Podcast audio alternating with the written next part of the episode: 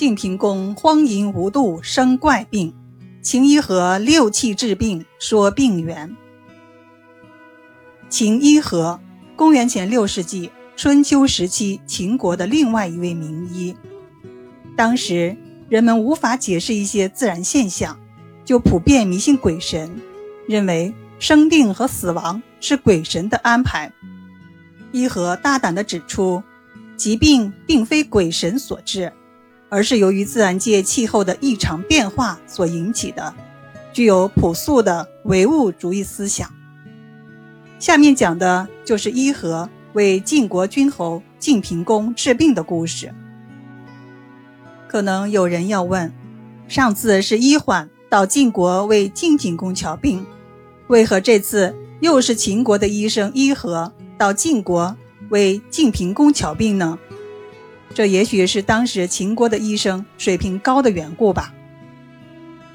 另外，当时秦晋两国的关系非常好，两国的王室互通婚姻是常事，以致当今如果两个家庭结为儿女亲家，也叫做结为秦晋之好。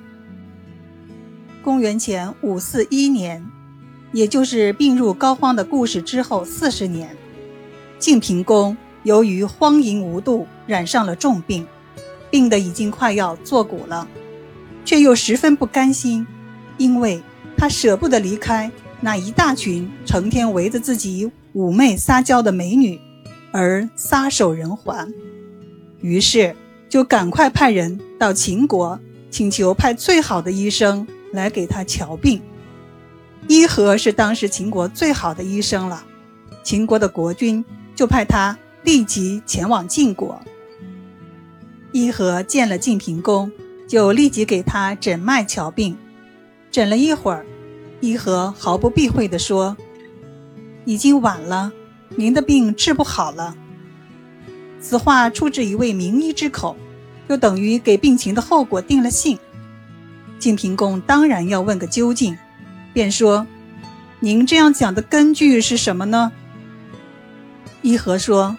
从您的脉象来看，您之所以病成这个样子，就是太亲近女色了，以至于心智沉迷惑乱。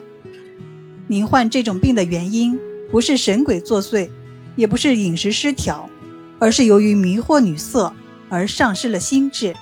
这种病要起命来，连老天爷也保佑不了。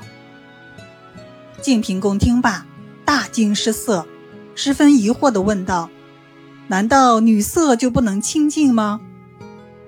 伊和回答说：“作为男人，不可能完全不与女色亲近，只是要有节制而已。”接着，伊和又说了如下一段话：“天地间的自然六气是人体健康的基本保障，因此说，寒热风雨阴晴六气太过猛烈，就会产生不良影响。”让人体发生各种疾病，比如自然界阴寒之气太重，人体就会产生腹泻、怕凉，属于寒性的病症；自然界阳热之气太盛，人体就容易出现发热、上火的病症；天地之间的风气太重，就会导致人体四肢震颤、摇摆的病症；天地之间风雨之气太盛，就可以形成人体。腹部消化不良的疾病，人体在需要入夜安眠的时候，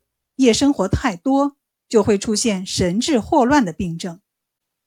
人体在白天活动的时候，过度操劳，就会身心疲惫不堪。男人贪恋女色太过，就会出现身体虚热、五心烦乱、神志不明的蛊惑病。晋平公听到“蛊惑病”一词，就赶忙说：“这惑病的说法，寡人还能理解，也就是精神不爽、头脑不清、无精打采。可这个蛊病又是怎么个说法呢？”伊和说：“所谓蛊病，就是荒淫惑乱导致的病症。这个字儿呢，就是虫字在字体的上半部，一个敏字在字体的下半部。”二者相合而成“谷”字，就是说，众多的虫子吸身体的血液，让人气血亏虚，形成骨病。在谷仓里存放的谷物，日久之后产生了飞虫，谷物被吃成了空壳，也叫做谷。晋平公听完这一席话，就觉得自己的身体冒凉气，仿佛自己的精血已经被吸干了，像被虫子吃空了的骨壳，完全是一个骨相。